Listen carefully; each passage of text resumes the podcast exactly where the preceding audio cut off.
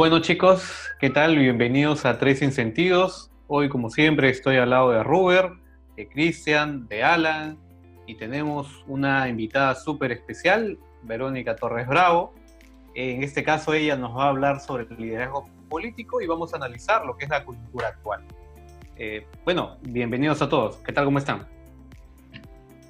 Hola, hola. Eh, bueno, bueno, antes de nada agradecer la, la, oportunidad, el espacio. La verdad es que cuando hablábamos con, con Esteban de, de, hacer este coloquio, vamos a decirlo así, eh, decíamos de, de, oye, pues vamos a quedar un día, ¿no? A hablar sobre temas. Eh, esto surgió a raíz de una publicación, creo que posteó Esteban o yo, no lo recuerdo ahora, pero que, que, nos pareció interesante, ¿no? Entonces, gracias además por la sorpresa, porque es Zoom y está abierto por Facebook y tal creo que es muy interesante y ya se han despertado las primeras emociones en Facebook respecto al tema y sí. considero que es un tema muy álgido, un tema muy controversial hasta cierto punto y, que, y, y, de mucha responsabilidad. Yo agradecer el espacio, el poder estar aquí con todos ustedes y bueno, y vamos a, a discernir, a disertar, a diseccionar todo lo que a mi entender debería ser eh, sobre liderazgo y la política. Muy bien. Robert, ¿algunas palabras? No, este, entre todo, muy buenas tardes. Creo que es un espacio que nos puede encontrar a todos. Eh, agradecer este, eh, la aceptación que ha tenido Verónica, a nuestra invitada, a Ala también, que, está, que es parte también de los sentidos, y a las demás personas que están conectadas, y, y también a las personas que posteriormente nos van a lo van a poder visualizar este video, ¿no? que es sumamente importante.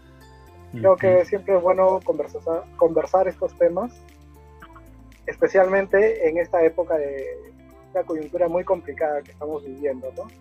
Y eso es, creo que es bien importante tener bien en cuenta, ¿no? Ajá. Alan, tus palabras. Hola chicos, hola Verónica, ¿cómo estás? Bienvenida, muchísimas gracias por el tiempo bienvenidos también a todos los chicos. Creo que esto ya es, es un cambio radical. En el tema de las comunicaciones, eh, va a entrar una evolución un poco más, más agresiva. Eh, ya el distanciamiento social no va a ser solamente por unos meses, va a ser por lo menos hasta febrero o marzo del próximo año. Y ya el tipo de comunicación ha tenido que radicalmente evolucionar y no necesariamente pues tenemos que estar eh, cerca para estar unidos podemos estar unidos también a través de las redes sociales, a través de la tecnología y sobre todo para seguir capacitándonos y dar a conocer los distintos puntos de vista y sobre todo pues lo que afecta y lo que se ha modificado a nivel de la sociedad. Perfecto. Alan, de ahí un, para que te pegues un poquito más al micro, para que se te pueda escuchar un poquito mejor. Pero muy bien. Eh, comenzamos con la, con la parte importante que es el liderazgo político, ¿no? ¿Qué es liderazgo político? En este caso, para que nos pueda sacar de las dudas y nos pueda dar una definición, según la perspectiva de Verónica, ¿cuál sería el liderazgo político? Verónica, coméntanos. Sí, un segundo que Wala también quiere hablar, parece, y está que ladra. No hay problema, no hay ningún problema. Son, son partes, son gajes del oficio de una transmisión en vivo, pues, ¿no? Sí, sí, sí, sí. Sí, eh, a ver, cuando comentaba esto con, con Esteban, eh, salió la palabra liderazgo político y a mí me gusta, a mí nunca me escucharán hablar solo de política, porque para mí no existe, eh, no existe separación, no existe dicotomía entre lo que es un político y el liderazgo, o debería ser así, porque hemos visto muchos eh, politiqueros, ¿no? Que ni son políticos, ni son buenos profesionales, ni son buenas personas. Entonces, a mí me gustaría que reflexionemos todos un poco y veamos, eh, reflexionemos todos en aquellos líderes a nivel mundial que se nos vienen primero a la cabeza. No sé, a mí me gusta ser muy interactiva, ya lo saben. Eh, a mí me gustaría preguntarles, cuando yo les digo o les hablo de líderes, ¿a quiénes se les vienen a la cabeza? Claro, en mi caso, un líder político. No, un líder, líder, líder. Ah, ya. Ya. En el periodismo, para mí, bueno, ya. Para Alan es Mahatma Gandhi. A mí en el periodismo César Hildebrand, ¿no? ¿A ti, Robert? Coincido contigo, César Hildebrand. Ustedes han mencionado nombres muy representativos, cada uno en su ámbito de actuación.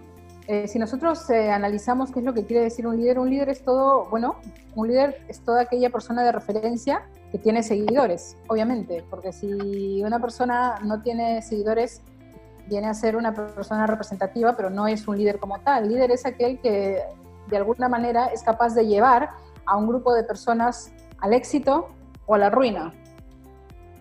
Los grandes líderes de este país, y digo líderes eh, porque sí han tenido seguidores, eso no quiere decir, no asociemos la palabra líder a, que una persona haga siempre bien las cosas, no tiene nada que ver, ¿no? Hay líderes y fanfarrones. Nuestra nuestro país, lamentablemente, ha estado lleno de muchos eh, líderes barra fanfarrones que han hecho de este país, eh, bueno, pues que podría ser muchísimo más, a tener muchas carencias. El Perú es un país muy sólido económicamente, se está viendo ahora mismo que es un país muy sólido por todo el dinero que se está invirtiendo en estos momentos de crisis.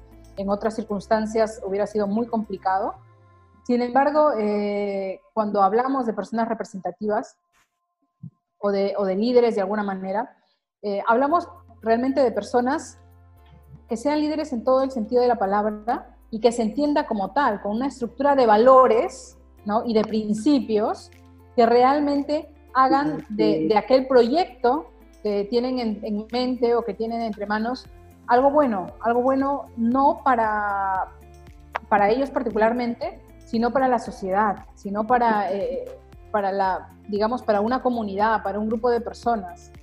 Entonces, eh, ¿por qué he mencionado la palabra fanfarrones? Porque realmente ha habido muchos líderes, vamos a decirlo así, que han hecho muchas eh, maldades, crueldades, ¿no?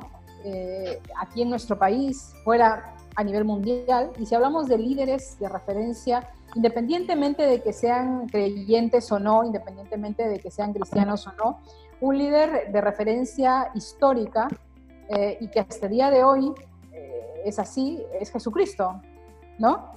Un líder que, realmente eh, partió la historia en dos, antes de Cristo, después de Cristo, y tuvo seguidores y sus seguidores hicieron esa obra y ese proyecto todavía mucho más grande que ha ido alrededor del mundo, pues dando muchos resultados.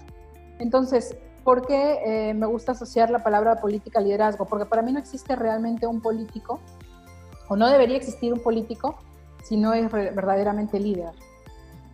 ¿Por qué? Porque entonces tenemos lo que tenemos.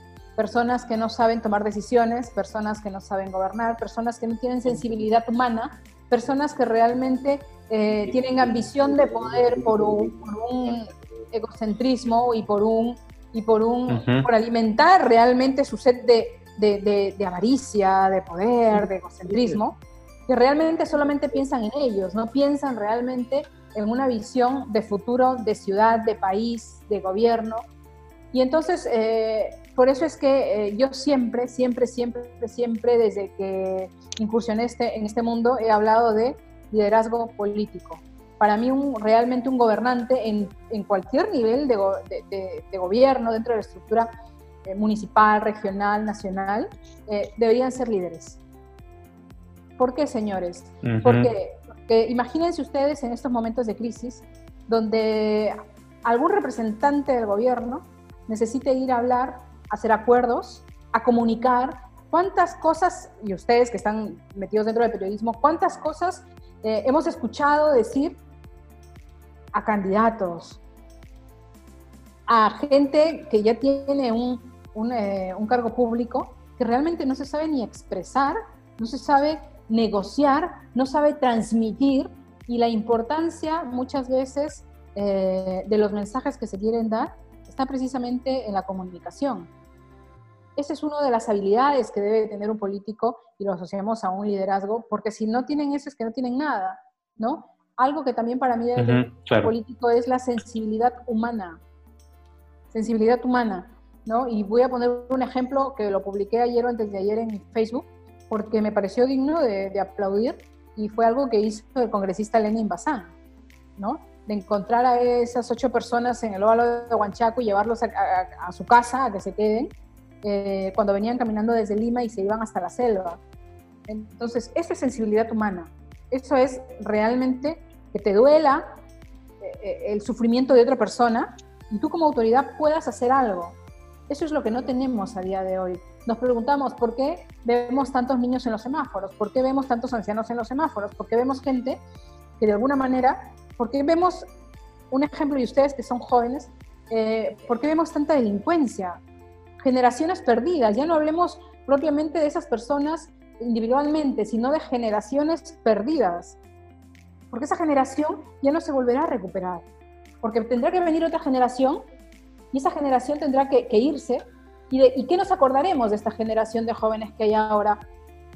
Que extorsionaban, que mataban por un celular, ¿no? Que te mataban por quitarte la mochila, por quitarte tu laptop.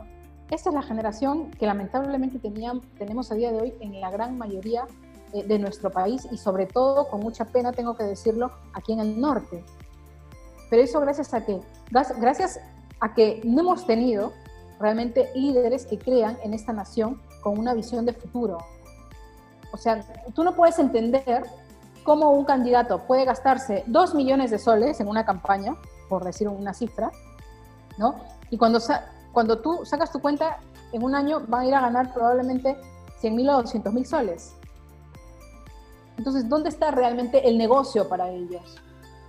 Entonces, me gusta mucho y, a mí me gustaría que realmente ustedes también se queden con este concepto cuando decimos de líder más política, porque el, el, líder realmente es aquel que tiene la estructura de valores, de principios, de ética, de moral, que necesita como persona, pero que si a eso le asociamos la palabra política, donde realmente entra a incursionar y puede hacer esos cambios transformacionales para cambiar no solamente la ciudad como infraestructura, sino vida de las personas, tenemos el conjunto y el mix perfecto. Lamentablemente hasta el día de hoy no hemos tenido esas personas y no las tenemos esas personas. O sea, vivimos en una, en una sociedad hipócrita, en una sociedad moralista. Somos una ciudad moralista, donde más nos importa el qué dirán, ¿no? A que realmente actuemos como lo que tenemos que ser. Entonces, eh, yo reflexiono y cuando comentaba con Esteban días atrás esto, eh, precisamente en el liderazgo político, precisamente me refería a esto, ¿no? A que ustedes, chicos, son la nueva generación que está, que, está surgiendo eh, ahora en nuestra sociedad, pero que tienen una gran responsabilidad, tienen un, un, gran compromiso con esta ciudad, porque de ustedes dependen todos esos niños que están subiendo y que están mirando a líderes y que están mirando a políticos y que están mirando a personas de que son representativas para querer ser como ellos. Pero ¿qué es lo que miran ahora los niños? ¿Qué es lo que miran? ¿Para qué voy a estudiar si total los primeros que roban son los políticos? ¿Para qué voy a estudiar o para qué voy a sacarme una maestría si total si no te metes en un partido y eres amigo de no eres eh, no tienes ninguna oportunidad porque ya llevándolo y teniendo una mirada transversal porque estamos en una sociedad extractiva en economía esto quiere decir una sociedad extractiva. ¿Y qué quiere decir una sociedad extractiva? Una sociedad extractiva quiere decir que tú, para tener un puesto, tienes que estar cerca de alguien de poder. Entonces cierras el círculo de oportunidades solamente a esas personas y a esa gente que son ayayeros, que son los que más gritan en campaña, que son los que más te hacen la, la sobonería, ¿no? Que da igual que sean unos inútiles y da igual que no sepan nada y da igual todo, porque igualmente ellos van a estar ahí. Entonces, eso tenemos que cambiarlo. ¿Qué nos diferencia a nosotros como país de otros países desarrollados? Nosotros hemos caído en el gran, eh, ahora mismo, en el gran conformismo como sociedad de creer que somos un país emergente. ¿Hace cuántos años que escuchamos que somos un país emergente?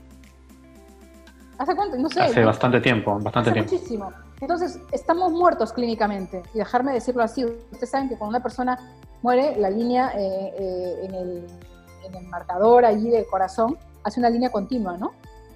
Claro. Nosotros estamos, estamos muertos económicamente, porque tenemos la línea continua de ser un país emergente, porque no hemos sabido dar ese salto a ser un país desarrollado. Me pregunto por qué, si total, el Perú tuvo tiempos en los que crecía 8 o 9% de Producto Interior Bruto anual. Eso es eso creo que solo lo ha hecho la China.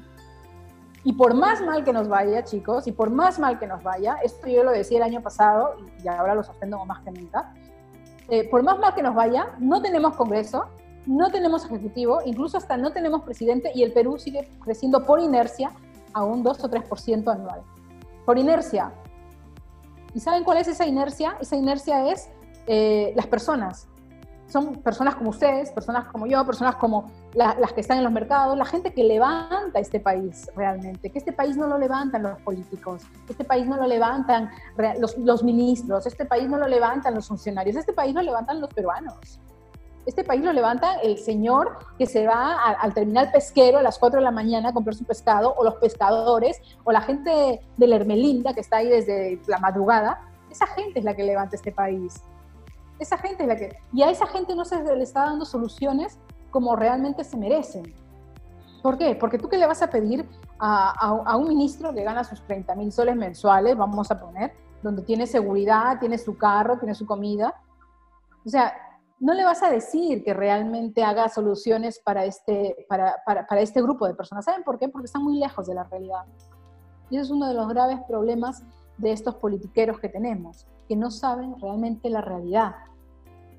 Les pongo un ejemplo. Ahora mismo, o sea, nosotros hablábamos de, vamos a desinfectar los mercados, ahora, ¿eh? Vamos a desinfectar las calles. Y yo la pregunta que me hacía es, oye, pero si esto es lo que deberían hacer normalmente, no ahora, sino siempre pero ahora es como algo excepcional, algo especial, algo que es lo que deberían estar haciendo. Ahora los mercados, el presidente decían que es, que es un problema, ¿no? Porque están desordenados, porque, no, porque la gente no tiene unos protocolos de actuación respecto a la comida. Yo me pregunto, ¿esto es de ahora? No, es de siempre. Lo que pasa es, y el gran problema, y el estudio que hizo el MEF en el año 2018, si no me equivoco, es de que eh, el problema no estaba en el Ejecutivo, el problema estaba en los gobiernos locales y regionales. Los 800 proyectos que hay trabados con millones y millones y millones y millones de soles son gracias a la ineficiente eh, gestión que hemos tenido en los gobiernos locales, regionales, distritales, provinciales. Porque no hemos tenido gente con capacidad realmente que vea eso. Entonces, ¿cuándo va a cambiar esto? Realmente, pues, eh, a veces hay personas, hay personas que me dicen, no, es que esto no va a cambiar nunca. Y yo pienso que sí, porque es una cuestión de personas, es una cuestión realmente de, creer en aquello que, puede ser, de ser transformadores. La palabra tendría que ser revolucionarios, pero como aquí en el Perú la palabra revolucionario está muy mal vista, voy a decir transformadores, ¿no?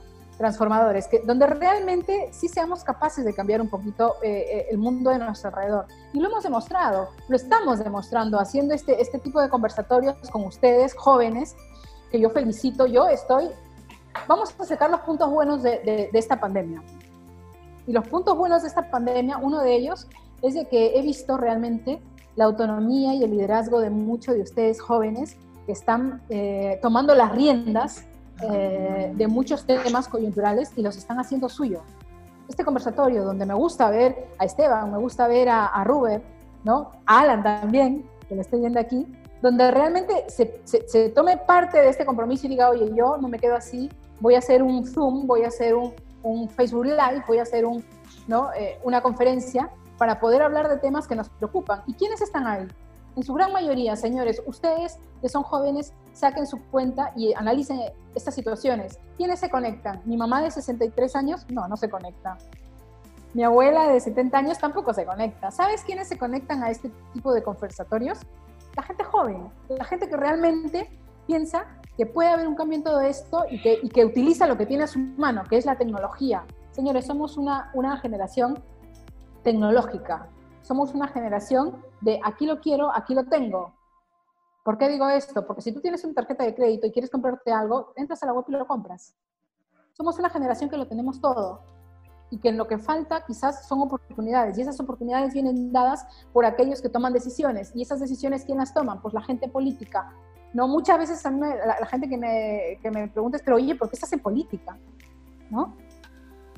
Hace poco, hace una semana y media hablaba con un amigo y me decía, oye, pero yo eh, por eso no me meto en política, porque la política es lo peor. Yo ayudo socialmente así como puedo y ahora es cuando se ve. Sí, tienes razón, le decía yo. Pero los grandes, las grandes decisiones que cambian las vidas en masa de las personas y las, y las infraestructuras de una ciudad y las oportunidades para una sociedad están en política. Por eso es que debemos tomar parte y debemos accionar. A mí no me vale que, y, lo traigo a colación, no me vale que hagan un comentario por Facebook o los haters, ¿no? Que vayan y digan todo por Facebook. No me vale. No me vale porque eso es cobardía, porque ahí no se cambia absolutamente nada. Porque con este tipo de conversatorios donde ustedes realmente están poniendo la cara, donde ustedes pueden poner sus comentarios, donde ustedes pueden opinar, donde ustedes realmente están adquiriendo un compromiso con su sociedad, ahí sí que se puede hacer. Pero si no, no. ¿Cuándo va a cambiar esta sociedad, señores? Cuando tomemos nosotros la acción con nuestra mano y realmente transformemos esto. Porque si no, esto no va a cambiar. Somos pocos realmente los que nos mojamos y los que nos decidimos a meternos en este mundo, porque es un mundo recontra hostil. Es un mundo muy, muy, muy, muy feo. La política no es lo que nos pensamos desde, desde fuera o lo que vemos desde fuera, donde pensemos de, bueno, pues yo me voy, soy candidato, soy candidata, hago mi campaña, regalo polo, regalo esto y, ya está. No, no es eso, va mucho más allá. Y a medida que nos vamos metiendo más, vas descubriendo cosas que dices, oye, yo pensaba que esto solo pasaba en las películas, ¿no? Sin embargo, pienso que, realmente tenemos que tener el carácter, tenemos que tener, eh, no voy a decir los recursos, porque pienso que, pienso que las grandes, también las grandes, eh, los grandes puntos, los grandes puntos de inflexión quiero que piensen en esto y con esto voy a cerrar mi intervención porque si no me quedo aquí hablando toda la tarde.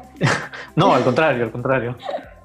no, quiero que piensen en esto. Las grandes, los, los grandes transformadores de este mundo eh, no ha sido realmente la gente por tener dinero. Ha sido gente que se ha unido y gente que se han unido como equipo, como grupo humano, como recursos, donde el mayor valor ha sido la persona. No ha sido ni el dinero, no ha sido ni siquiera las infraestructuras logísticas, no ha sido nada, sino el grupo y conjunto humano. Y eso es lo que realmente va a ser la transformación de esta, de esta generación que tenemos, de esta ciudad, de este país, porque solamente así nosotros podemos tomar decisiones y podemos actuar. Ajá.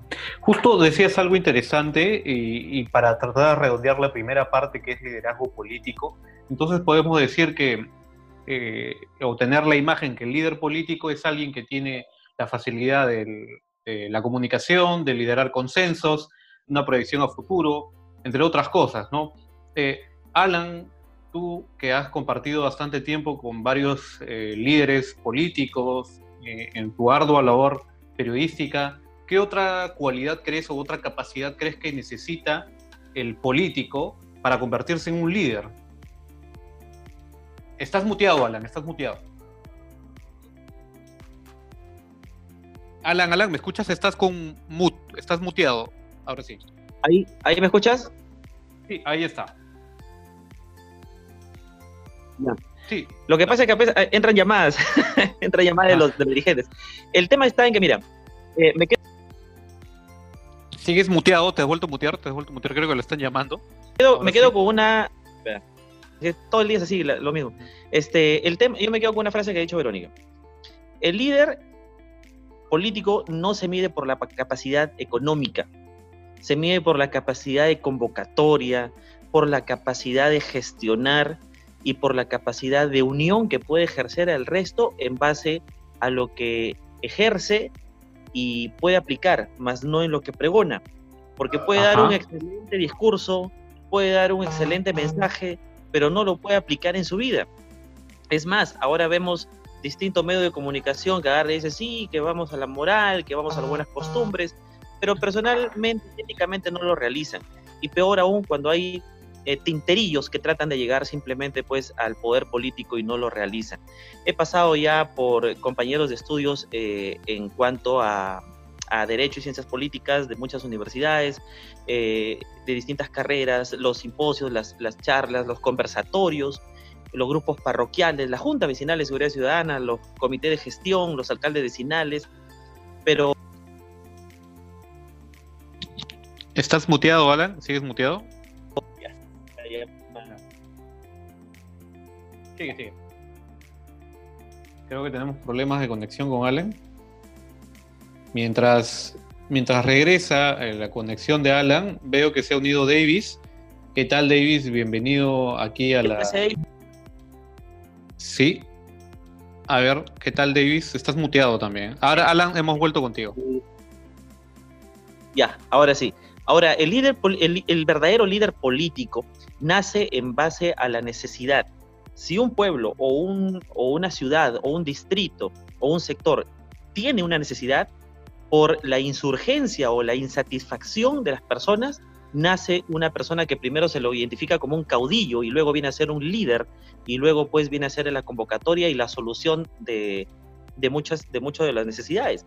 Y a veces hay personas, pues, como dice Verónica, ¿no? No, no necesariamente tengan un título o hay muchos que tienen título y no tienen la convicción y hay personas pues que uno va inclusive a un mercado y dice, ¿cómo puedo convocar a la gente? Y te viene el señor que vende papas. No tiene ningún título, pero tiene un poder de convocatoria impresionante y el momento de comunicarse con su gente lo hace de manera directa y eso es lo que muchas veces el poder, el, el poder político que ejerce de influencia a este líder no, no tiene eh, bien marcado, ¿no?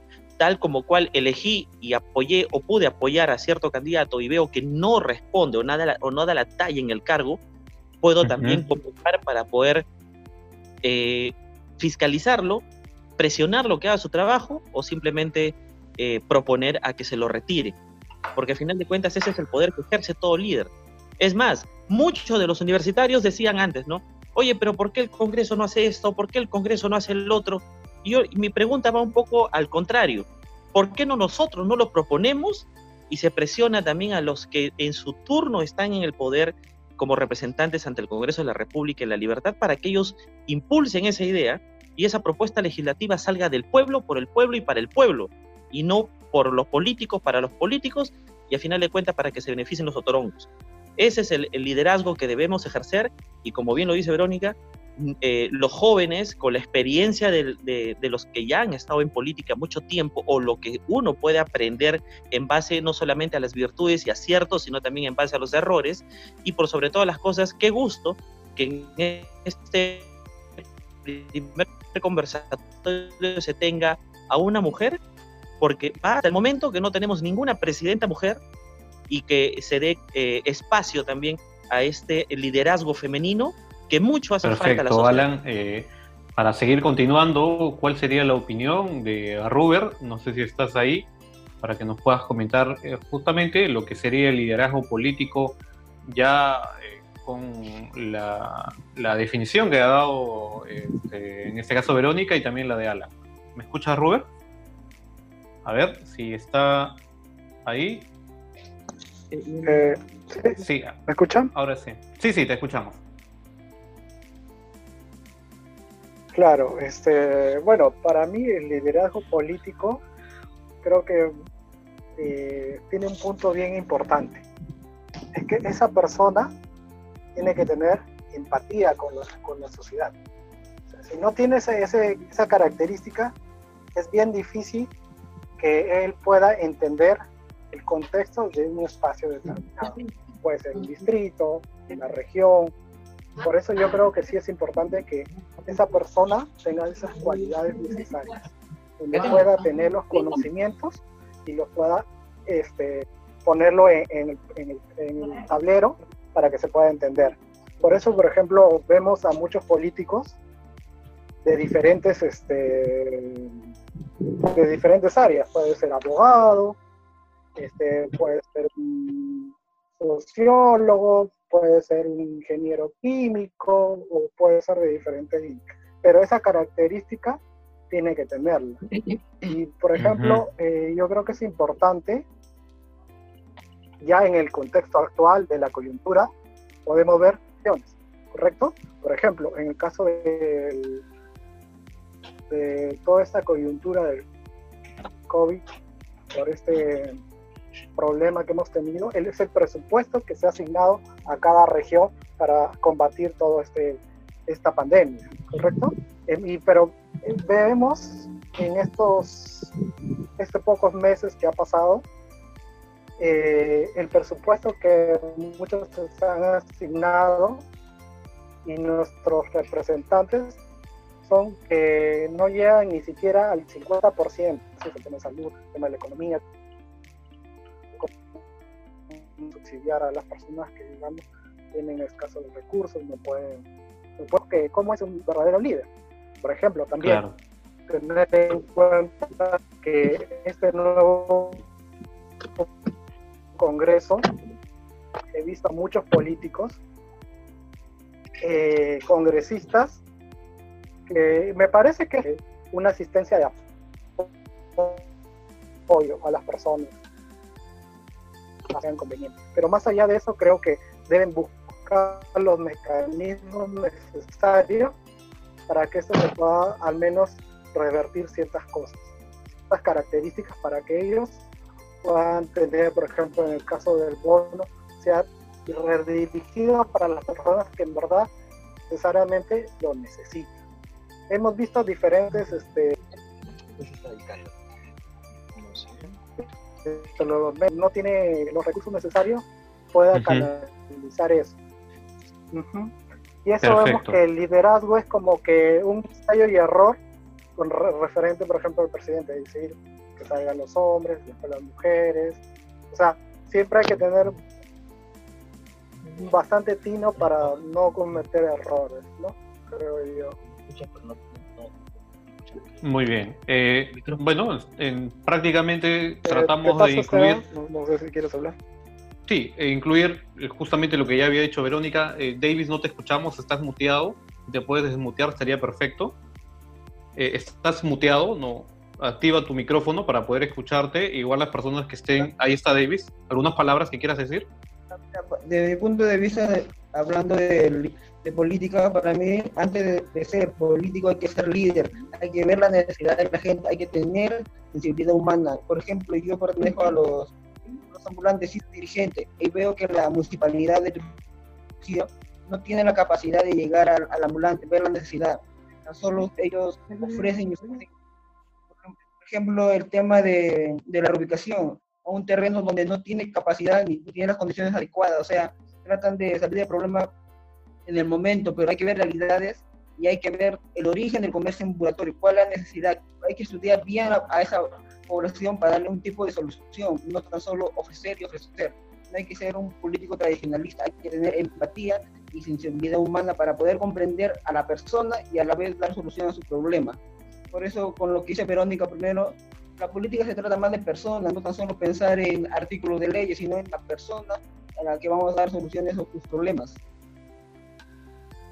Muy bien, muy bien, perfecto. Muchas gracias, Davis. A las demás personas que están escuchando y están eh, disponibles para que puedan participar, eh, nos avisan. Con gusto estaremos este, listos para, escucharlo.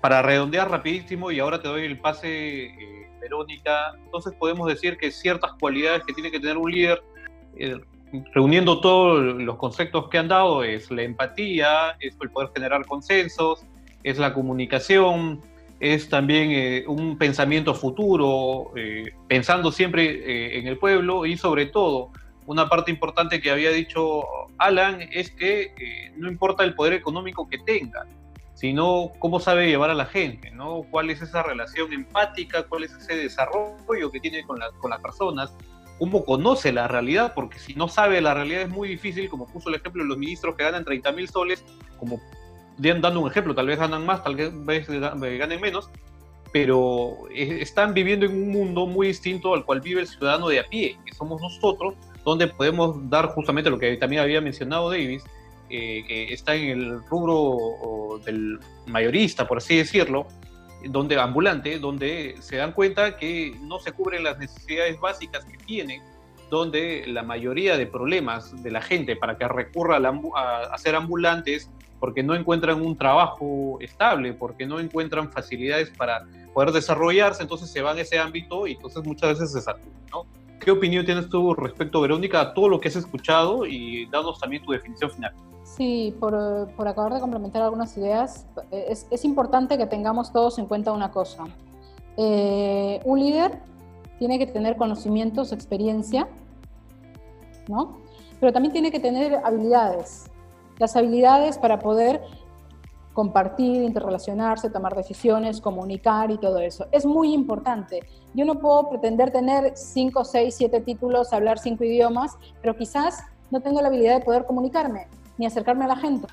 Entonces, realmente en política un líder tiene que ser completo. ¿Qué quiere decir ser completo? Tener conocimientos, tener experiencia, ser un visionario, tener las habilidades interpersonales y personales eh, necesarias para poder realmente cumplir este rol. Yo creo que ese es, es eh, la descripción, si, si, lo lleváramos al mundo empresarial, sería la descripción de un puesto de trabajo quizás de muy alto nivel, muy alto nivel, porque es necesario tenerlo así, ¿no? Eh, que tenga sensibilidad humana, que trabaje en equipo, que sepa tomar decisiones, que tenga conocimientos y experiencia, porque, ojo, tener títulos no quiere decir que, que seas el mejor, sencillamente que eres un buen estudiante, pero tienes que tener experiencia porque eso realmente es lo que se te pedirá en la cancha. Yo quería remarcar eso. Luego también en temas de liderazgos y sacando las personas que podemos tener en el Mayurista, en la Hermelina, en diferentes eh, situaciones, tenemos líderes naturales y líderes escogidos. ¿no? Los líderes naturales, ustedes vean cuando juegan los niños. Algún día, si tienen sobrinos o están cerca de parque, fíjense cómo juegan los niños y saquen ustedes y observen quién de los niños que están jugando es el líder. Ese niño ¿no? Yo, tengo sobrinos y lo veo, veo a una que es eh, tremenda, o sea, es, no, tú hoy no vas a dirigir. Ya, perfecto, me callo. Y a la que te giras, ella está ordenando, ella está mandando, tú dices esto, tú, eh, tiene siete años, ¿no?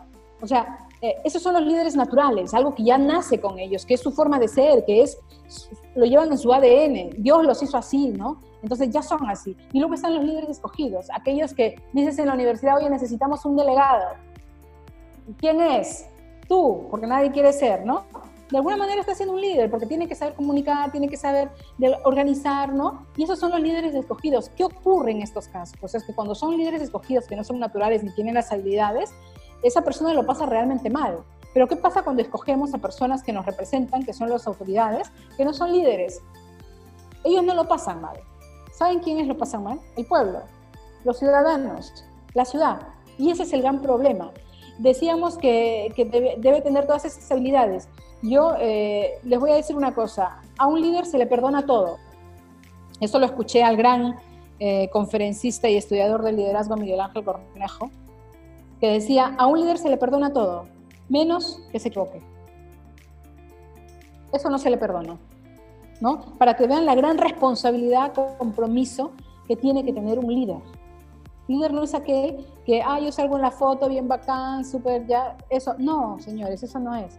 Representa implica mucho más. Cuando a mí la gente me escribe y me dice, Verónica, ¿qué tengo que hacer para pertenecer a tu grupo? Yo les digo, eh, bueno, estar dispuestos a morir por un sueño, metafóricamente hablando. Y me dicen, wow, ¿y eso qué significa? Que lo des todo, lo des absolutamente todo, ¿no? Te dejes la piel, te dejes el corazón, te dejes todo y no esperes nada a cambio. Porque realmente así tendríamos que actuar o ese pensamiento tendríamos que tener. ¿no? Yo algo que cada día cuando, cuando me voy a dormir le pido a Dios, a la vida, le pido al destino, le pido a todo, que no me haga perder de vista estos conceptos y esta manera de hacer las cosas porque pienso que esa realmente es la manera que, que se puede dar. Ahora, el contexto es muy hostil y todo lo que tenemos alrededor es muy hostil, está podrido, y es muy difícil. Sin embargo, yo creo que es posible, yo creo que es posible. Compromiso por parte de ustedes, eh, decisión, no perder de vista el horizonte y querer cambiar todo esto. Muy bien, Verónica. Eh, es importante lo que mencionas, siempre va a ser eh, necesario recalcar todo lo que ya se ha dicho, en este caso sobre lo relacionado a líderes políticos, porque son líderes y líderes políticos, y en la actualidad, en la situación, en la pandemia que estamos viviendo, donde se ha, se ha tenido que trabajar desde otra manera, hemos tenido que ver eh, cuál es la realidad peruana realmente, gracias, bueno, no, en realidad no es gracias, pero debido a la situación en la que nos hemos encontrado por, por el coronavirus.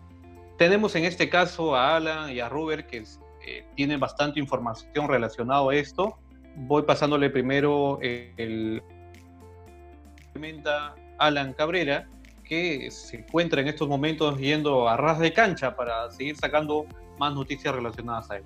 A ver, Ruber, si nos escuchas. Ruber, ¿nos escuchas? Mientras, a ver, eh, ahora sí. Eh, ¿Me escuchan? Sí, ahora sí te escuchamos. para que, sí, para que nos puedas comentar sobre el coronavirus, la información que tienes. Claro, estoy aceptando una persona que entra. Ya.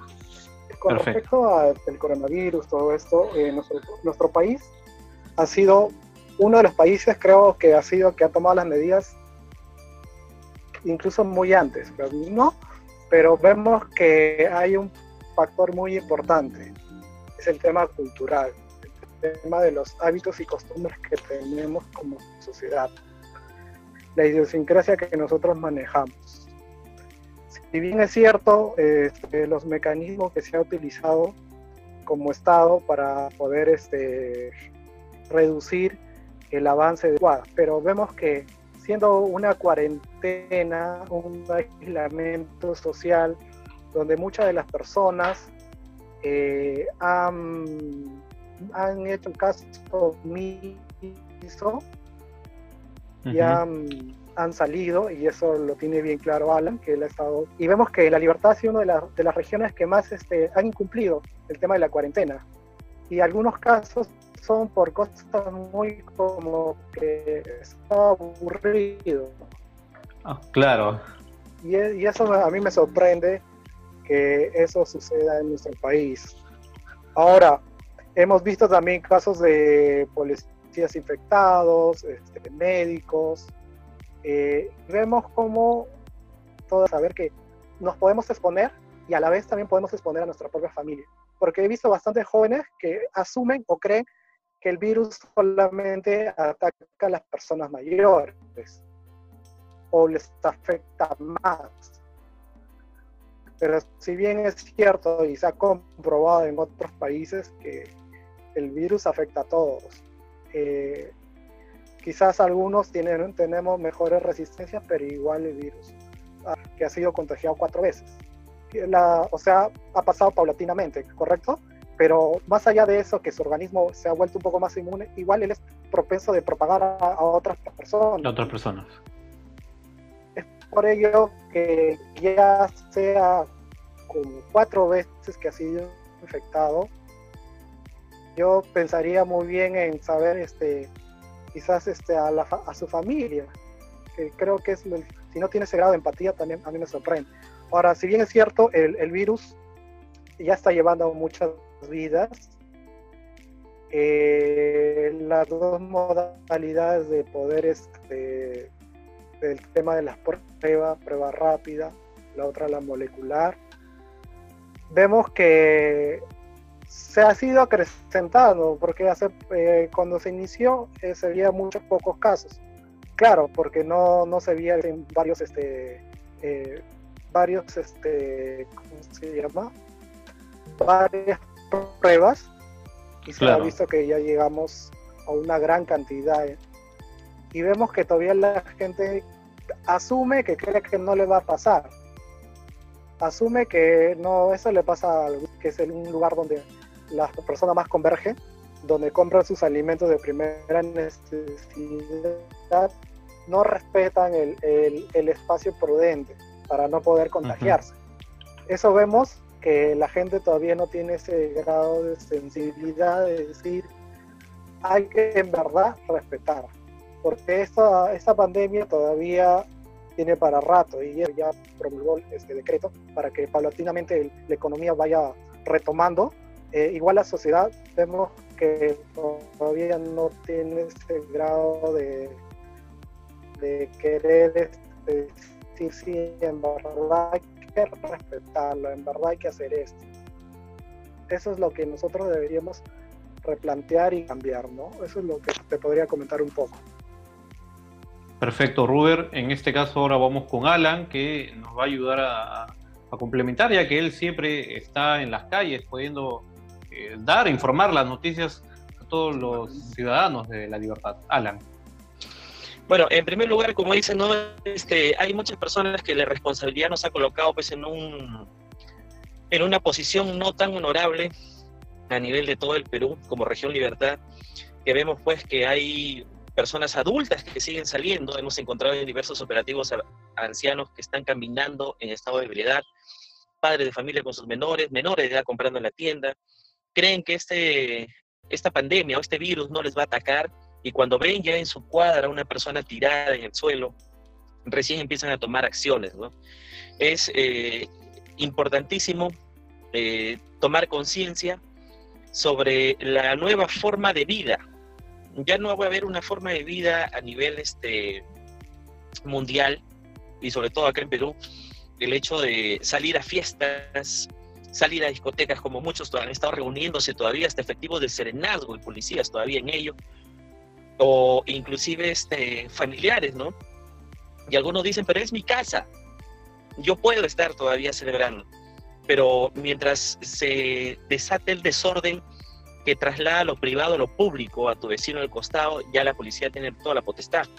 Inclusive hay algunos que se han adelantado ya a esta reactivación económica que ha sido ya emitida hoy día, eh, adelantándose con este tema de los deliveries, con este tema de inclusive, este, oye, ¿sabes qué? Voy a cambiar mi giro comercial y ahora ya me dedico a vender este vía internet los implementos de bioseguridad, el cómo ingresar a un domicilio, en ver qué tanto la necesidad de poder salir, en que ahora la necesidad y por el poco ingreso económico ya tiene que ser solamente a nivel de la comida o las necesidades básicas, ya no ciertos estilos de vida que se trataba de llevar.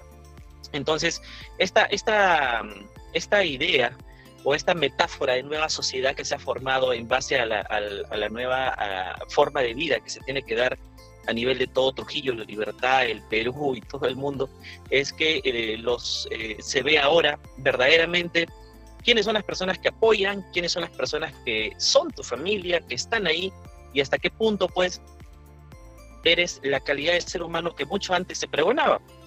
Antes se podrán haber visto que voy a un grupo parroquial o que voy a una misa, pero ahora pues veo que mi vecino de al lado tal vez necesita y teniendo un poco tal vez eh, me, reservo para mí. Es ahí donde la capacidad de calidad humana en cada uno de nosotros tiene que eh, brotar eh, para poder apoyarnos entre todos y sobre todo ser más conscientes de ello. Hemos visto la necesidad que pasan nuestros hermanos de seguridad ciudadana, como se conversó al inicio de este conversatorio, eh, los, hermanos de, del, del, Servicio de Gestión Ambiental, incluso, que son los que barren las calles y vemos que lo que barren son los guantes, que son las mascarillas que la misma gente bota en el suelo. Que pasa una institución o una entidad estatal y demarca los espacios de delimitación entre cada uno de ellos, pero vemos que cuando va el vecino a comprar se juntan al propósito y se ponen a conversar, o muchos incluso que llegan de la casa y dicen, bueno, llego pues con mi mascarilla, llego con mi guante, mi ropa, todo me saco, ya me voy, me baño, todo chévere. Pero se olvidan de repente de la parte de desinfectar de repente el dinero para no arriesgar a las personas y a sus familiares. Entonces todo ha cambiado, ya no es igual y sobre todo lo preponderante, que vemos todavía autoridades que siguen no intentando, sino que lo vienen haciendo aprovechándose de las necesidades Hemos visto por informe de la Contraloría que en Huanchaco han entregado productos malos, pésimos. Hemos visto eh, personajes políticos que se aprovechan de la necesidad y otros pues que hacen negocio, ¿no? Que hacen negocio al intentar de repente eh, eh, te coloco aquí, dame lo que, lo que me vas a regalar y lo que me regalas eh, coloco a alguien para que lo venda y lo que ya está por malograrse, podrirse, voy y lo dono y quedo como pues el excelsor, ¿no? Dentro de la sociedad. Entonces, nos demuestra que los políticos, o en algunos, no todos tal vez, eh, han sido pues o se, o, se, o se desenmascara o se quitan la careta viendo que se aprovechan de, aquella necesidad. Como vemos también líderes natos, que como lo dijo Verónica, eh, surgen, se mantienen y otros resurgen. Resurgen de quienes dijeron, no tengo un espacio político, pero ahora que se ve la necesidad, voy ayudo, resurge.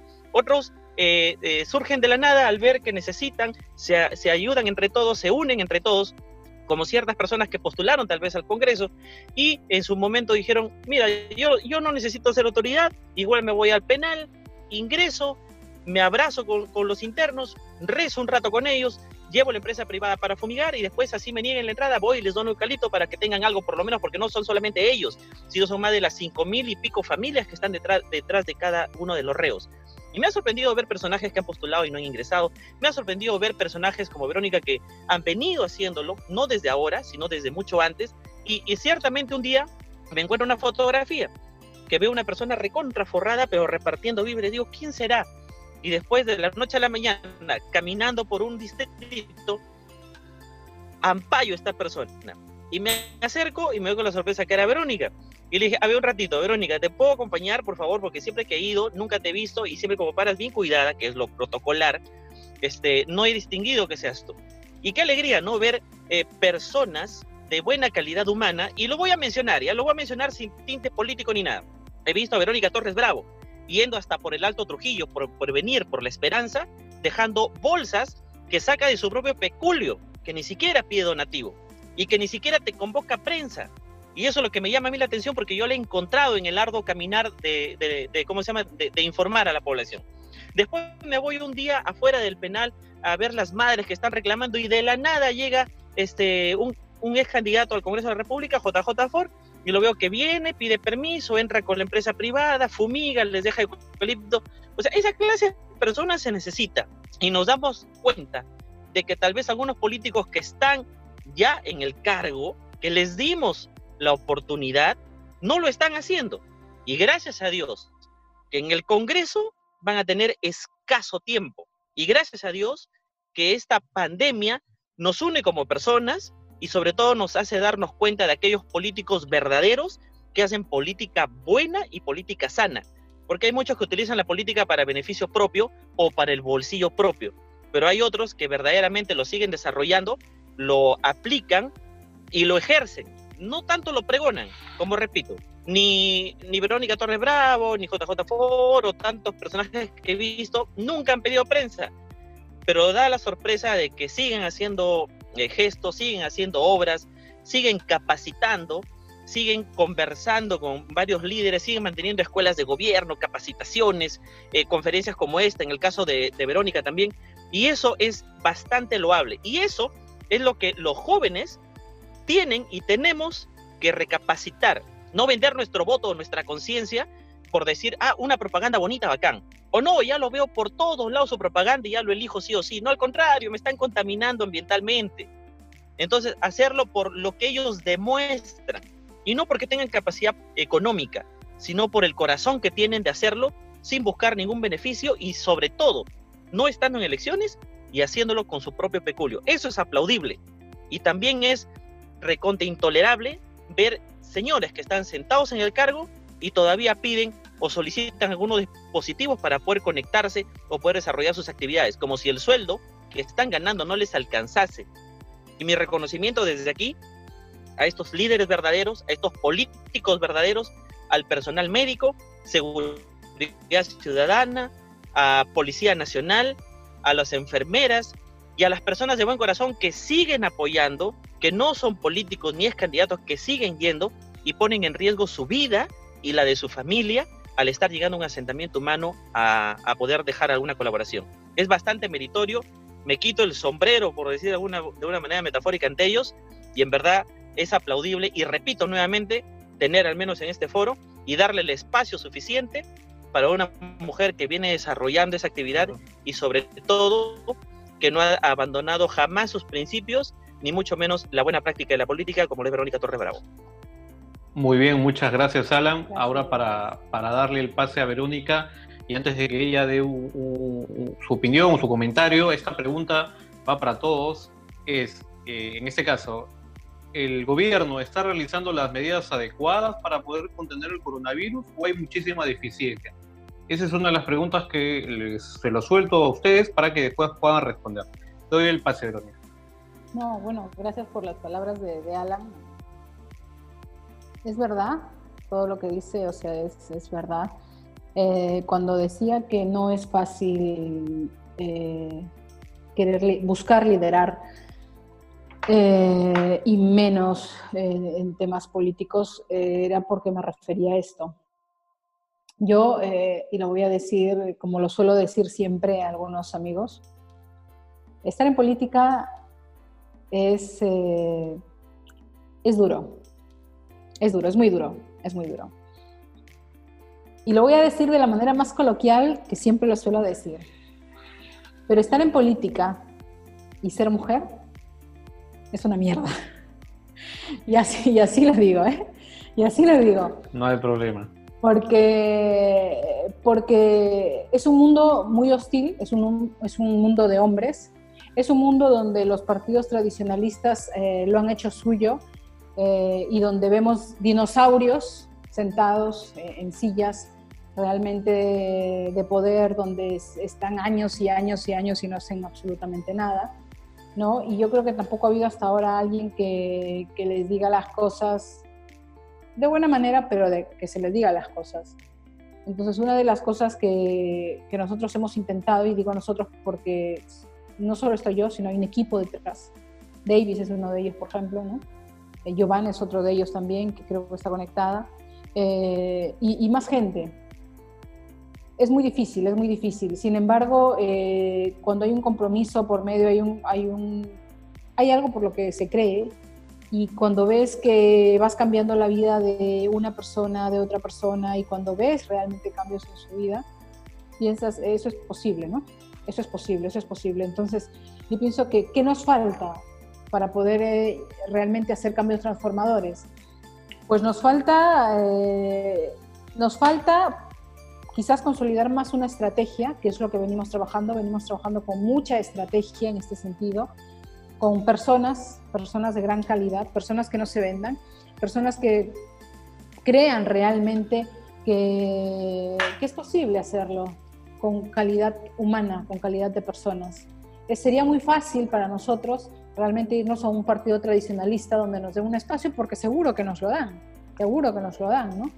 Eh, sin embargo, no va a cambiar nada si, lo hacemos así, no va a cambiar absolutamente nada. Necesitamos ser completos, completos, porque ahora los políticos y politiqueros y líderes políticos, que podemos, si podemos identificarlo así, no son completos. Siempre les falta algo.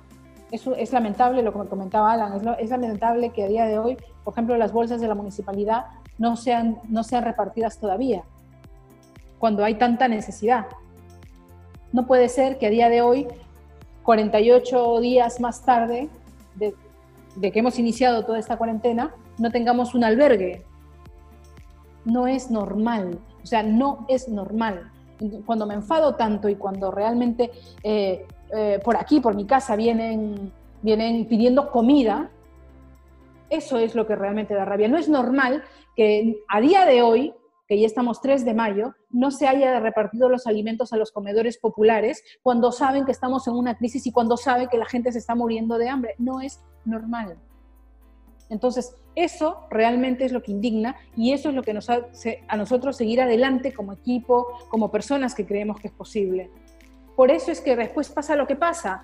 Por eso, y aquí, chicos, tener en cuenta una cosa, cuando hay este tipo de injusticias sociales, de poca sensibilidad humana, por eso es que entonces salen locos como los de Chávez en Venezuela y revolucionan todo. Y hay que tener mucho cuidado con esto.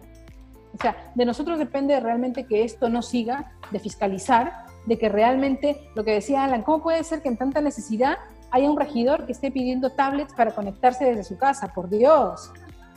Cuando les pagan a ellos, les pagan a ellos eh, las, dietas por sesiones que hacen y cuántas sesiones están haciendo de manera virtual. O sea, no hay derecho, no hay derecho. Señores, entonces, eh, cada, cada uno que hemos visto, o sea, todos nos quejamos y todos decimos, ¿cómo puede ser que ganen? ¿Cómo puede ser que ganen?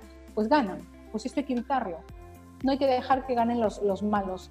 Yo lo resumiría así y desde luego es que aquí hay líderes en potencia, ¿no? Eh, Ruber, veo a Ruber, veo a, a, a, Esteban, veo a otros chicos que están conectados. Por Dios, o sea, comprometámonos y luchemos juntos por esta causa. No hay tintes políticos, no hay colores políticos, no, no debería ser así, no debería ser así, ¿no?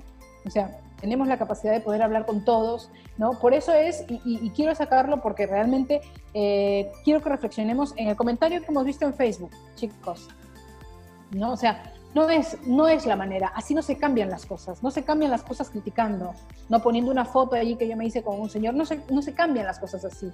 ¿Por qué? Vienes, te conectas y hablamos, intercambiamos ideas, impresiones y así se construye, así se construye. Para mí dejar comentarios detrás de un ordenador es lo más cobarde, lo más fácil que puede hacer una persona. Es lo más fácil. Entonces, mójate, mójate, ensúciate los pies, posiciónate, da la cara, ahí nada más, porque si no, estamos siendo hipócritas, hipócritas. Y eso, y yo soy muy, yo soy, eh, como me decías tú, Esteban, en WhatsApp, tú eres brava. Digo, sí, sí, porque, sí, porque eso hay que llamarlo por su nombre y eso hay que decírselo de frente. Yo siempre le digo las cosas de frente a las personas cuando, dentro de un marco de respeto. Entonces, si hay gente que todavía piensa que criticando mediante un, una computadora va a cambiar el mundo, está equivocado. Y gracias a esas personas tenemos la sociedad corrupta, doble moral, hipócrita que tenemos. Y con esos señores tenemos que ser tolerancia cero, tolerancia cero. A esos tenemos que cortarlos porque son un fruto malo y votarlos directamente. ¿No? O sea, tenemos que ser así de radicales, tenemos que ser así de contundentes, así de directos y así de confrontacionales. Eso a mí me ha cerrado muchísimas puertas, muchísimas puertas aquí en la libertad. O sea, no se pueden imaginar la de cosas que, que me han llevado a hacer por eso. ¿no?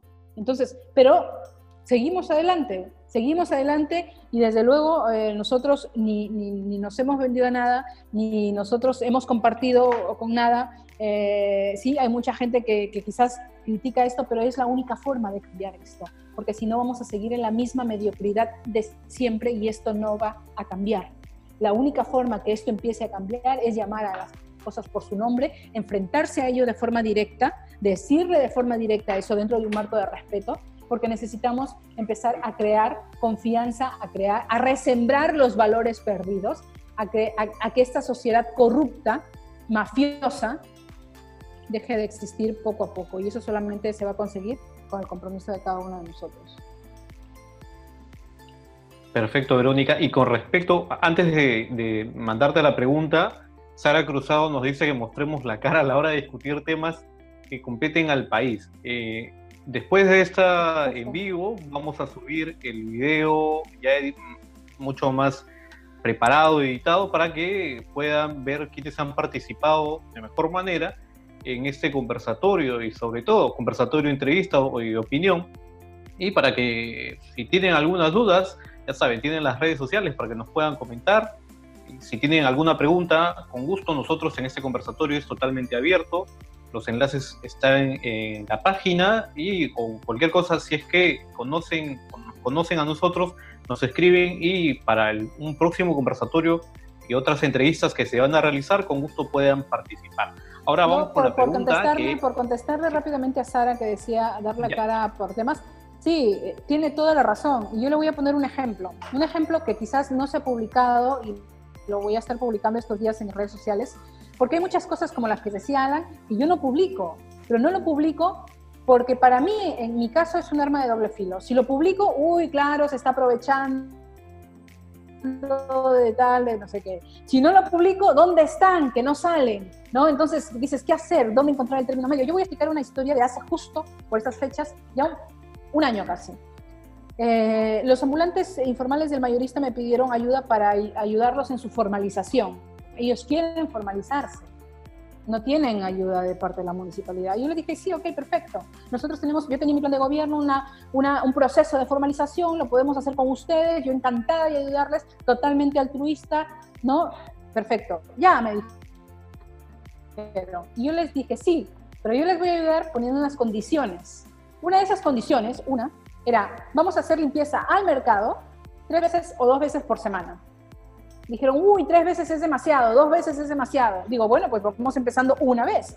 Este sábado vamos a hacerlo. Y ellos, no, vamos a hacerlo a las 11 de la mañana. Digo, ¿qué en la mañana? Digo, no, no, no. Aquí vamos a hacer limpieza a Sinchirroca, a Vallejo y a Guren el sábado a las 8 de la noche. En la noche. ¿Por qué en la noche? Y yo les explicaba eh, algo que decía Rubén y que es muy cierto, aquí tenemos que eh, luchar, y lo voy a decir así, luchar con la idiosincrasia de nosotros mismos los peruanos.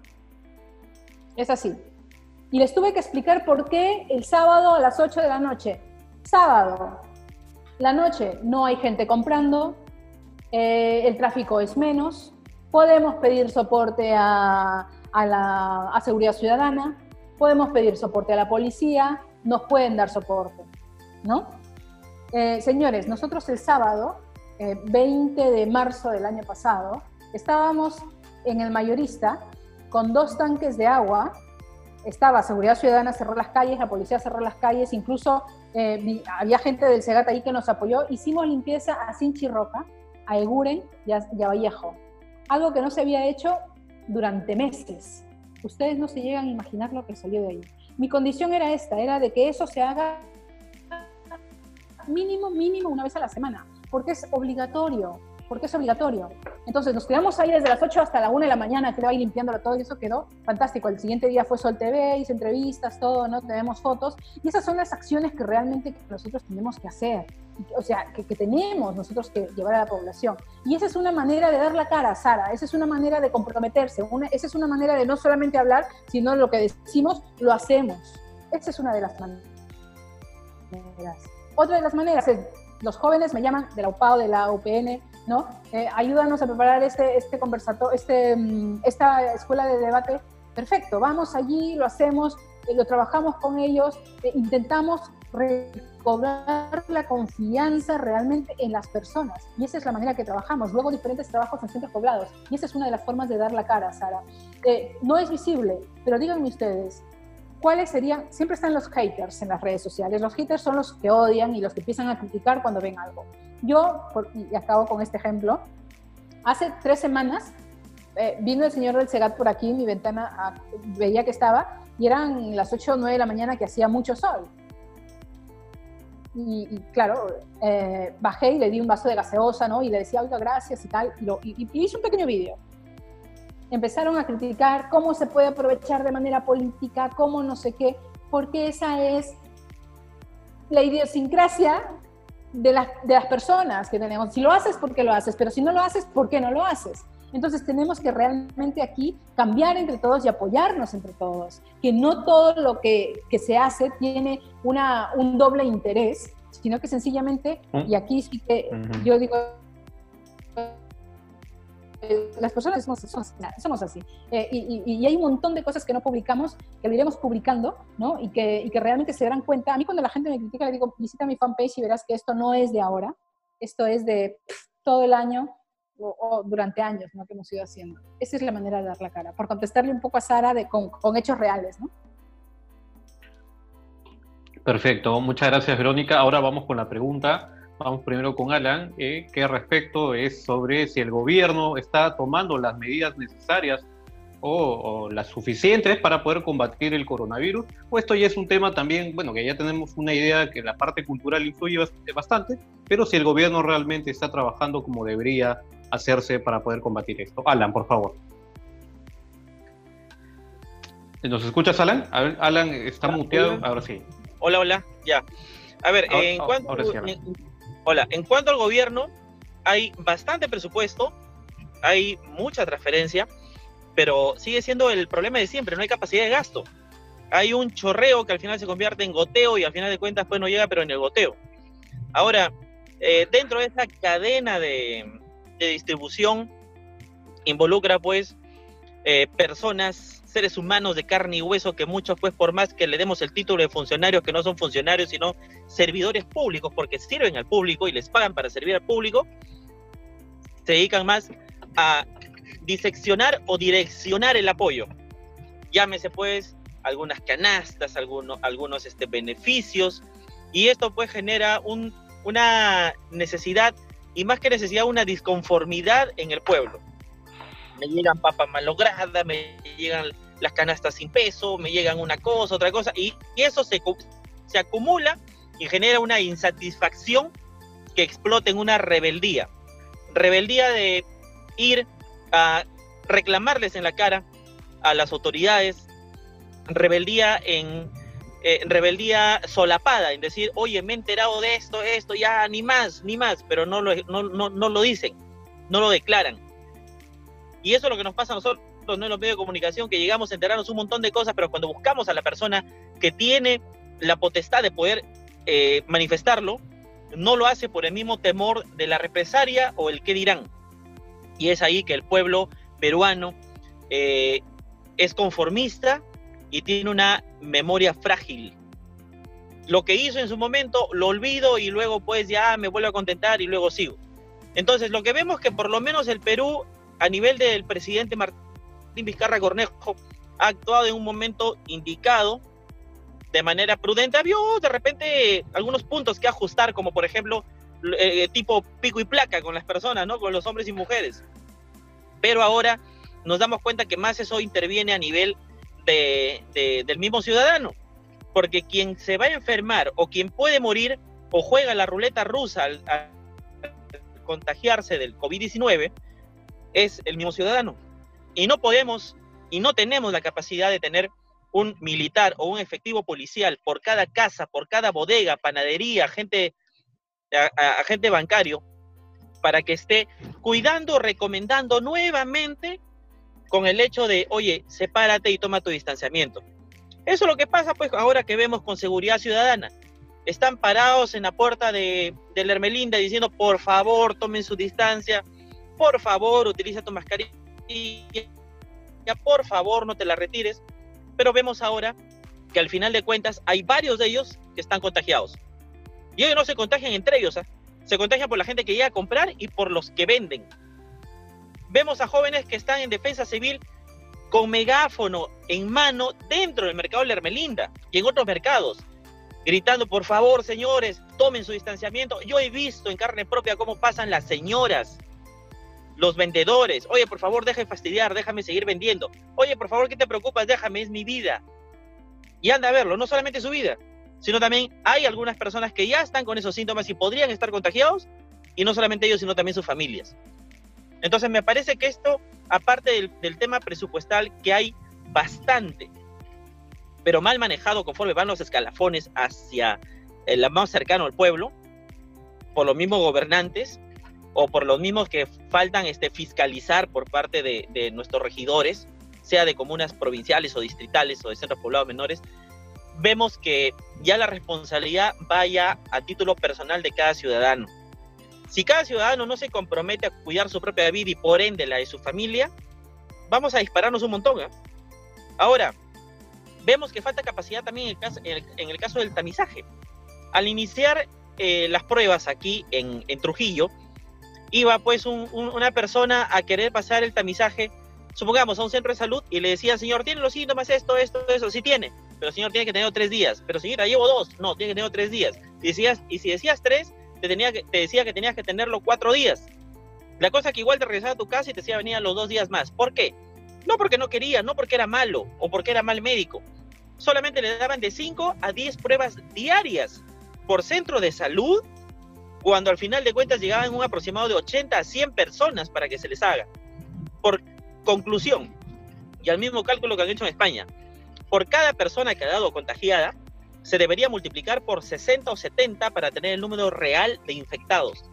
Entonces, si tenemos el número real de infectados ahora y que no tenemos el número global de pruebas para tamizaje, y si hacemos esa multiplicación de 60 o 70, estamos hablando de que estamos en un exorbitante curva de ascendencia y, y que no se proyecta bajar.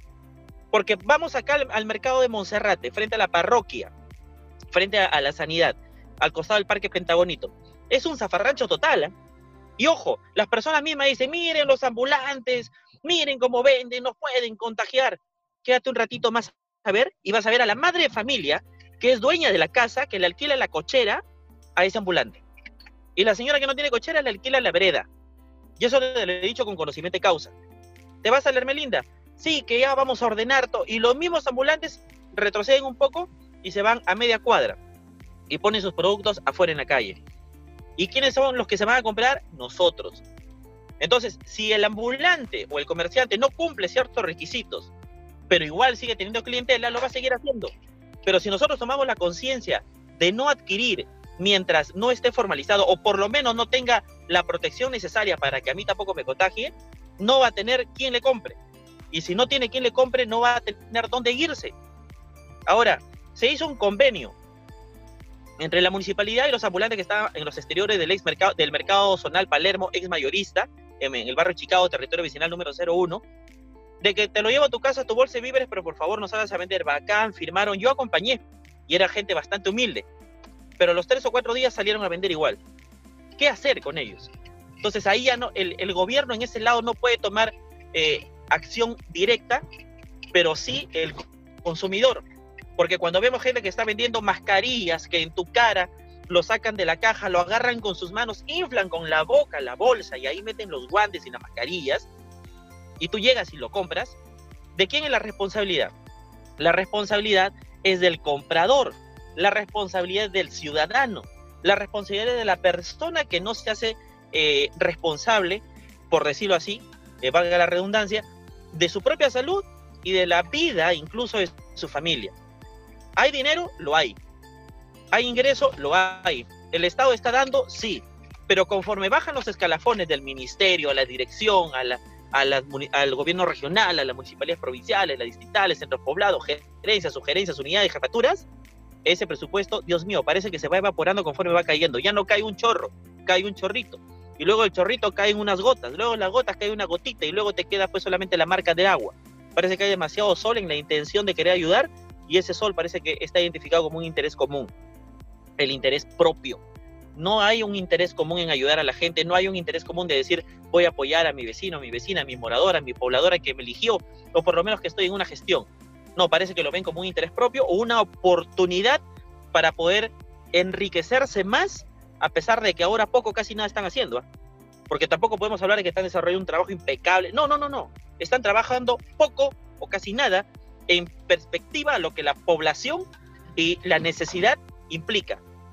Entonces, ahora es donde nosotros, como ciudadanos, primero debemos tomar la responsabilidad de nuestras vidas y de nuestra familia. No esperar que papá de Estado lo haga. Y segundo, a pesar de estar en redes y no estar presencialmente, al menos los que no ejercen el, tema de prensa, por lo menos estar siempre fiscalizando para que lleguen los recursos que deben llegar y felicitar a la Contraloría que está haciendo como lo que hizo con la Municipalidad de Huanchaco, y lo digo a viva voz, en ampallar ciertos productos que llegaron malogrados o de repente como lo hizo también con otras municipalidades cuando ampallaron también el hecho que no llegaba el, peso exacto. Tal vez eran algunos gramitos. Está bien, a la familia no le va, no le va a malograr nada, de repente no le va a perjudicar si eran unos gramitos menos o si de repente le llegó una papita malograda. Pero multiplica todo eso por todo el, universo que se está repartiendo a nivel del presupuesto de una municipalidad, lógicamente hay un perjuicio enorme y lógicamente hay una ganancia enorme para la persona o personas que estarían detrás de ello. Gracias a Dios la Contraloría está tomando acciones en eso, nosotros estamos atrás haciéndole seguimiento, pero mucho depende también que la población no calle y que también exprese su malestar a través, por lo menos ahora, de las redes sociales, porque no es necesario que yo vaya de repente a la puerta de, de una entidad pública, lo puedo hacer a nivel de las redes sociales y sobre todo a nivel de las redes sociales, yo poder hacer como ciudadano, oye, yo me comprometo cuando veo a un vecino o a un amigo, señor, por favor, póngase la mascarilla, tome su distancia. Y si todos hacemos eso, estoy seguro que no solamente esta pandemia, sino también el cólera que mató más personas, o de repente la desnutrición, o tantas otras eh, falencias que, que se ha tenido como Estado peruano a nivel de nuestros gobernantes que han antecedido también al actual, todo depende de una verdadera actitud y cambio radical o reingeniería en la manera de cómo nosotros podemos actuar y fiscalizar a nuestro gobernante de turno. Perfecto, Alan, muchísimas gracias, siempre dándonos la información necesaria. En este caso vamos contigo, Robert, ya para ir terminando. Eh, ¿Cuál es tu opinión respecto si el Estado no está realizando o tomando las medidas necesarias para poder combatir el coronavirus? Ok, Esteban, eh, con referente a la pregunta, yo considero que el Estado ha manejado un buen protocolo, pero sí siempre el choque cultural, eh, los hábitos y costumbres de nuestra sociedad ha sido una cosa que nosotros nos ha sido difícil y eso lo, hemos visto y lo hemos percibido eh, por los medios, por los diferentes este, espacios. Ahora, creo que el Estado como ente regulador de todo esto, porque es, sumamente importante tener eh, la principal rol que tiene el Estado en generar una armonía dentro de, esto para que esto no, no, se propague con respecto a la pandemia, ¿no? Ahora, si bien es cierto, hemos visto que prácticamente todos los días salía el presidente a hacer un comunicado de cómo estaban los avances, cómo se está llevando esto del tema de la pandemia. Eh, hemos visto también algo importante, que cuál es el papel o el rol fundamental también de la, de la educación y a través de las universidades. Yo considero que sí es bueno que las universidades en estos tiempos apoyen en tema de investigación y todo ello. Pero creo que también es importante que que se invierta más en el tema de educación. Porque considero que no solamente eh, generar, este, por ejemplo, este alcohol en gel es un gran avance como universidad. No, no creo. Yo creo que deben ir más allá, porque también tienen un presupuesto, tienen todo eh, ese dinero que se tendría que invertir en investigación. Yo considero que las universidades también juegan un rol importante dentro del Estado también. Considero que hace, hace un momento hemos hablado y conversado del tema político, que eh, uno como eh, ciudadano no tiene que alejarse de la política, que la política es algo transversal que rige todos los, todos los hechos. ¿no? Que considero que tenemos que replantear las cosas, tenemos que ser conscientes de nuestras acciones. Sí es bien difícil cambiar a, a, nuestra sociedad de, de, ciertos hábitos, pero nunca es tarde. Nunca es tarde porque considero que si no, no se llega a un, a un, por lo menos a un comienzo, nunca se va a hacer este algo. Por ejemplo, este, existen un montón de voluntariados que me parece bien loable. Están haciendo este, algunos, este, eh, ¿cómo se dice? Recaudaciones para gente que en verdad lo necesita, ¿no? Y vemos que sin ningún otro tipo de fin, ya hay personas que han apoyado. Si vemos que esas personas tienen esa, eh, ese contenido de empatía, tenemos que ser también nosotros solidarios con nuestros vecinos, con personas que quizás vemos que el mundo digital no es muy fácil para ellos, porque cuántas veces incluso el presidente lo ha mencionado, que ha visto cómo es esto del bono, pero hay personas que no, no conocen muy bien esto de la tecnología y se han ido a todos los bancos a hacer una cola, esperar, para preguntar si ellos son beneficiarios. O sea, también tenemos que ser eh, empáticos con nuestro vecino que quizás de repente no conozca estas herramientas, incluso con nuestros familiares, porque sí, en verdad, a nosotros nos ha chocado y en general a todo el mundo le ha chocado esto, esto de, la, de la era digital, de que, uy, ahora cómo hacemos. Ahora los, los colegios dicen ya soporte digital a través como esta aplicación Zoom, este, brindar esta educación. O sea, ¿cómo vemos cómo la educación tenemos que hacer que sea un soporte? Porque parte de la educación es también es generar un hábito y costumbre, generar a través de dinámicas más interesantes donde un ciudadano pueda cuestionarse de manera correcta. Y yo considero que no solamente el Estado es el único eh, eh, que tiene, puede tener la culpa o la responsabilidad en este momento, sino somos todos. Eso es lo, que te podría comentar. Muchas gracias, Ruber. Por último, Verónica, eh, la misma pregunta, si es que el Estado está tomando las medidas necesarias, suficientes para poder combatir el COVID-19. Fíjate, yo pienso que sí, que sí ha tomado las, eh, las medidas necesarias y sobre todo las ha tomado en el tiempo eh, requerido.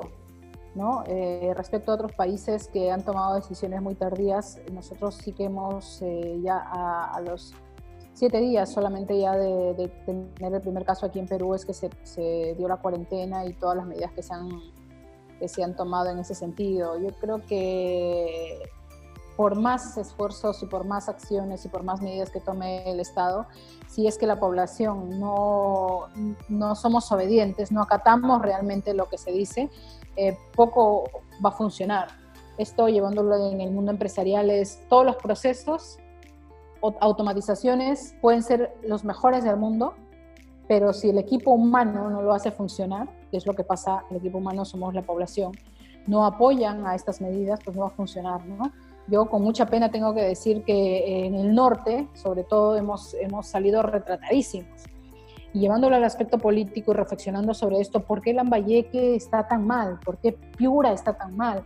¿Por qué la libertad que salió los primeros días a nivel nacional de que no hacíamos caso de nada, estamos tan mal? Pues chicos, yo creo que también tenemos que reflexionar entre todos que estamos como estamos, porque somos el los hijos, y lo llevo al, ámbito familiar, los hijos somos el reflejo de los padres, dicen, ¿no? Eh, pues los ciudadanos, las poblaciones, somos el reflejo de las autoridades eh, que hemos tenido estos últimos años. Reflexionemos y pensemos a quienes hemos tenido como gobernador regional estos últimos años o como alcaldes estos últimos años. Cada cual peor eh, todos en su tiempo, ¿no? Hoy, ahora mismo estamos viendo quizás uno de los peores, pensábamos que nadie podía superar a Elidio, Y creo que tenemos ya al actual alcalde de aquí de la provincia de Trujillo que está superando con creces el nefasto gobierno del señor Emilio. ¿Saben por qué? Porque eh, ni siquiera está dando cobijo a la gente que no tiene un techo. Ni siquiera está dando un plato de comida a la gente que lo necesita.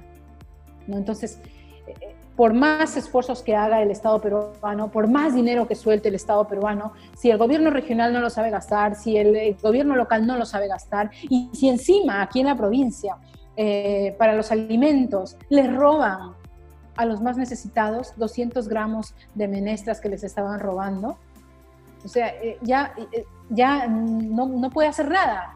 El gabinete como tal no puede hacer nada más. O sea, ya no puede ser nada más porque ya no depende de ellos. Yo tengo la oportunidad de trabajar con algunos ministerios y veo la agilidad de los equipos en los ministerios. Ministerialmente podemos decir que, que, tenemos esperanzas, ¿eh? porque hay agilidad y las cosas se van resolviendo. El gran problema está cuando el dinero sale de Lima y viene aquí a la región. Ahí está el gran problema, porque aquí ¿quiénes tenemos? ¿Tenemos a los mejores gerentes en la municipalidad de Trujillo? No tenemos al que gritó más en campaña, tenemos al que invirtió más en campaña, tenemos al hijo de, al compadre, al, amigo, al militante, ¿no? Y ese es el gran problema que tenemos. Poco puede hacer el gobierno en este caso, poco puede hacer ya el gobierno en este caso, solamente nos toca organizarnos como sociedad civil, eh, yo pienso, para entre todos cuidarnos, ¿no? para entre todos tomar eh, las medidas de precaución que tocan. Esto no se acaba ahora, esto no se acaba para nada ahora. Yo creo que todavía será mucho más riesgoso para las personas que tenemos que trabajar. Yo viajo mucho, por ejemplo, en temas de trabajo. Eh, es un riesgo altísimo, pero tengo que comer, tengo que ganarme la vida. Pero aquí tiene, tenemos que cambiar todos y, y tenemos que ayudar a que nuestro alrededor al menos cambie, ¿no? Haciendo las compras una vez por semana, ya no todos los días al mercado, ¿no? protegiendo a, las personas más vulnerables dentro de nuestra familia, como pueden ser las personas mayores, a nuestros padres, a nuestros abuelos, a, a, nuestros eh, pequeños, a, ¿no? a, los sobrinos, a los hijos y todo eso. Entonces, eh, poco puede hacer el Estado como tal si es que eh, en las comunidades como tal no tenemos las precauciones del caso y eso es ya es la responsabilidad del ciudadano. Y quiero terminar con una frase, porque pienso que todas las medidas adoptadas por el gobierno están bien, pero, eh, como dice esa frase de que lo que no se aprende con discernimiento, se aprende con sufrimiento. ¿Qué quiere decir esto? Que si tiene que poner mano dura las Fuerzas Armadas y las Fuerzas Militares para que los desobedientes hagan caso, yo pienso que deberían ponerlo y el gobierno ahí sí que debería darle su total respaldo porque sabemos que el palomilla es palomilla, el desobediente es desobediente, y van a seguir saliendo y van a seguir tomando. Y lamentablemente, en la medida de que se sigan encontrando regidores tomando en sus casas, alcaldes saltándose la cuarentena, ¿qué va a hacer el poblador de a pie? Nada. Con lo cual, por mí, eh, yo pienso que aquí nada más faltaría más firmeza por parte de las Fuerzas Armadas para poner un orden verdadero, ¿no? Y porque es un estado de guerra, donde lamentablemente eh, hay muertos y ya llevamos más de mil muertos mm. en eso. Muy bien, muchísimas gracias Verónica. Rapidísimo el pase a cada uno para que pueda despedirse o dar un mensaje final y con gusto vamos a estar eh, realizando más conversatorios para que la gente se pueda informar y sobre todo que tengan eh, este punto de vista, ¿no? De cada uno, de, en este caso de sus especialidades, en este caso Robert antropólogo, en Alan como periodista, como investigador, Verónica, en tu caso como líder política, y en general de la gente que vaya participando y también los ciudadanos de a pie que se unan y quieran eh, darnos sus inquietudes y que se las pueda resolver. Eh, rápido, Ruber, eh, tus palabras finales. ¿Estás muteado? ¿Estás muteado? Ah. Ah, este, ah. agradecer porque ha aceptado la, invitación a, a Verónica Torres. Muchísimas gracias por aceptar. Eh, bueno, gracias a las personas que probablemente no lo han podido ver, pero esto lo vamos a retransmitir de nuevo en la página, ya grabado, y puedan este, poderlo escucharlo de manera más corrida. Más completa. Agradecer a todos. Ajá, exacto, más completa. Muchísimas gracias a todos. Alan. Alan, ahí están tus palabras finales, por favor. un momento porque estamos acá en el transporte, acá en vivo, eh, haciendo este eh, la gestión de la, de la prensa, justamente estamos con unos oficiales ahí este, realizando el tema de, informar. Y bueno, eh, gracias este, Verónica por estar acá presente en esta videoconferencia, gracias a ustedes. Y bueno, no desmayemos en esta ardua labor de seguir informando y sobre todo de seguir inculcando a los jóvenes en participar en política. Muchas gracias, Alan. Muchas gracias por tu labor. Verónica, tus palabras finales. Yo, chicos, nada más eh, agradecerles, millones de gracias. Yo les felicito, de verdad, me emociono. Yo creo que la que sale ganando siempre con estos conversatorios soy yo, porque me encanta ver ahí chicos jóvenes comprometidos con la sociedad, comprometidos con querer hacer un cambio. Eso me emociona porque pienso que hay esperanza. Les animo a que sigan adelante, a que sigan realmente con ese ímpetu, que nada les detenga si las circunstancias sean adversas. Pienso que es tierra fértil ahora para los líderes, pienso que es tierra fértil para ustedes, los jóvenes. Ustedes son la nueva generación realmente que va a cambiar este país. Ustedes son los provocadores de, incentivar a muchos jóvenes más, de despertar muchos liderazgos, por tanto, de cambiar el futuro y transformar esta ciudad, esta región y este país. Yo les animo a que sigan adelante. Gracias de verdad por la invitación. Ha sido un honor eh, para mí es tratar de estar con ustedes, compartir muchas ideas y, continúen adelante de verdad. No lo dejen, no lo dejen, sigan adelante, que el camino es, eh, es, muy, muy, muy arduo y muy duro, pero realmente las satisfacciones de cambiar e impactar en la vida de las personas y en su caso de los jóvenes es, eh, no tiene presión. O sea que felicidades de verdad y muchas gracias otra vez. Muchas gracias Verónica, te vamos a estar invitando para una próxima entrevista también con Lenny Bazán donde eh, cualquier inquietudes y, sobre todo entre líderes políticos y nosotros como medio informativo tratar de sacar ¿no? toda la información necesaria y sobre todo resolver las dudas de los ciudadanos, que es lo más importante. Muchísimas gracias Verónica por estar aquí, muchísimas gracias Robert, muchísimas gracias Alan y a las personas que participaron, a la gente que dejó sus comentarios y sobre todo a los próximos que van a ver este video ya eh, terminado, más editado para que puedan informarse y sobre todo, si tienen dudas, consulten. Cuídense, protéjanse, usen mascarilla, lávense las manos y sobre todo respeten las normas porque la vida tuya y la de todas las demás depende de quién, de ti. Así que no se olviden. Fue un gusto, nos vemos después. Chao, chao. Hasta luego. Chao.